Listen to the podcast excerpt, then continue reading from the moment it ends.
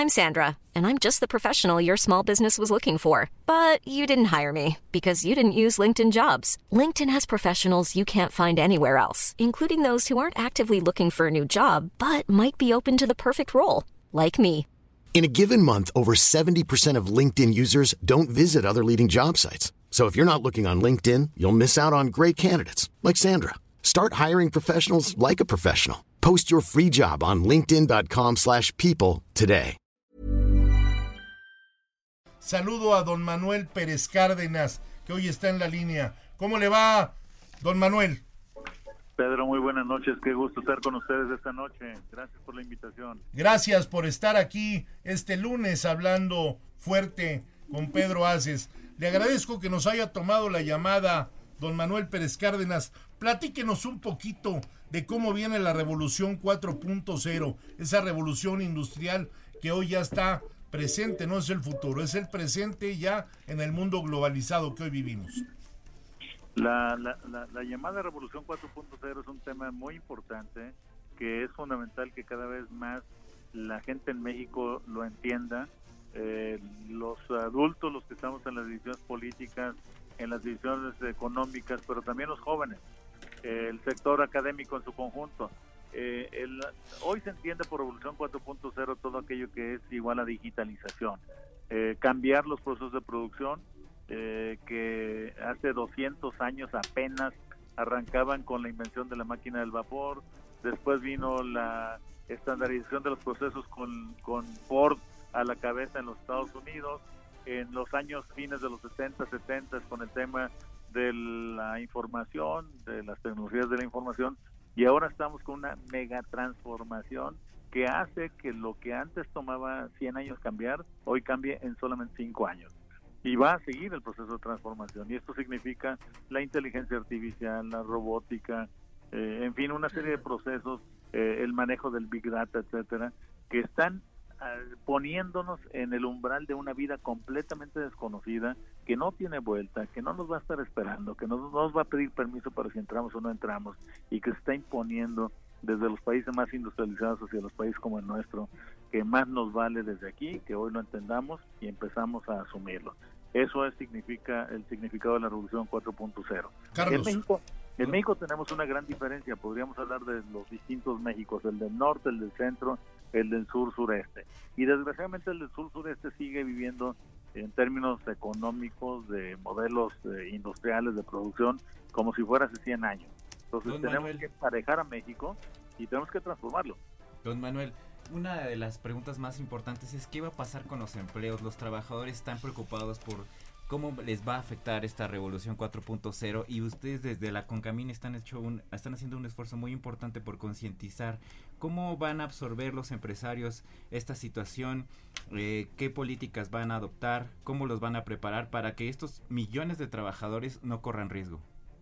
Trataría de ser muy esquemático. En primer lugar, eh, reconozco que hay una gran preocupación de mucha gente de decir, es que la, la industria 4.0, la cuarta revolución industrial va a generar desempleo.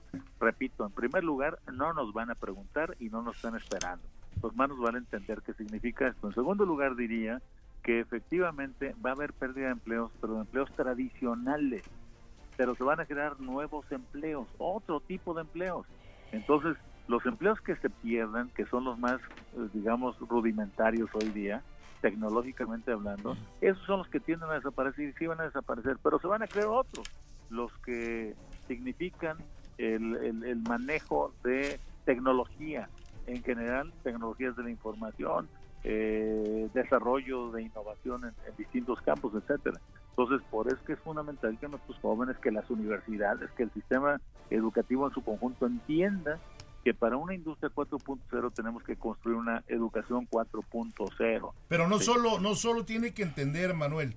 Yo creo que la gente hoy se tiene que capacitar, sí. se tiene que certificar para estar a la vanguardia que los tiempos de esta nueva era moderna de la inteligencia artificial y la digitalización ya entró al mundo. Entonces sí se pueden perder, lo decían en Inglaterra, hace unos días leía yo un diario que decía que 54 millones de empleos estaban en riesgo, riesgo. de perderse, pero que también se va, pueden ganar Riesgos. 130. O sea que la moneda está en el aire. Si los seres humanos, si los seres Exacto. humanos nos capacitamos, nos certificamos porque las máquinas no se inventaron solas y El tampoco se les dan mantenimiento El solas. humano es quien las programa.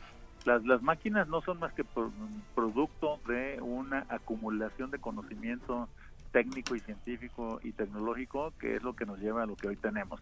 Entonces efectivamente tenemos que cambiar la mente de la gente, es lo que tenemos que modificar y sus habilidades. Entonces si antes éramos buenos en programar y en perforar tarjetas en los años 60 del siglo pasado, pues hoy eso es totalmente inútil. Las computadoras funcionan a una velocidad rapidísima. Lo que antes una computadora de 100 metros cuadrados hacía, hoy lo hace un telefonito los que traemos cualquiera de nosotros. Entonces, eh, trataría de resumirlo diciendo que tenemos que hacer un tránsito de la manufactura a la mentefactura. Esa es, ese es el cambio de la era que nos toca vivir a nosotros. Pues así lo dice, querido auditorio Manuel Pérez Cárdenas. Tenemos que cambiar las formas y tenemos que estar preparados ahora para entrar a lo que el mundo está marcando ya. Yo quiero felicitarlos a ti y a Francisco Cervantes, Manuel, por ese gran trabajo, el compromiso hoy que tienen ustedes como empresarios, como dirigentes de la Confederación de Cámaras Patronales, la más importante confederación. Hace unos momentos decía yo que ya vienen eh, los salarios mínimos para el próximo año. Vamos a estar muy atentos a ver si, si platicamos en el siguiente programa, porque hay cosas muy interesantes y hay cosas que con algunos empresarios y que con algunas cámaras no estoy de acuerdo. Y quiero saber cuál es lo que Concamín piensa sobre este tema. Se nos está agotando el tiempo y te agradezco mucho que nos hayas tomado la llamada en este tu programa. Es muy importante que gente como tú orienten a los radioescuchas de qué es lo que está pasando en el mundo laboral y sobre todo con la visión que tú tienes, que ha sido parte del poder ejecutivo, del poder legislativo y ahora estás en una cámara la más importante de México. Le agradezco a Manuel Pérez Cárdenas que esta noche haya hablado con nosotros. Muchas gracias, Pedro. Muchas gracias. Buenas noches a todos. Buenas noches, Buenas gracias. noches, Manuel. Mom deserves the best, and there's no better place to shop for Mother's Day than Whole Foods Market. They're your destination for unbeatable savings, from premium gifts to show-stopping flowers and irresistible desserts. Start by saving 33% with Prime on all body care and candles. Then get a 15-stem bunch of tulips for just $9.99 each with Prime. Round out Mom's menu with festive rosé, irresistible berry chantilly cake, and more special treats. Come celebrate Mother's Day at Whole Foods Market.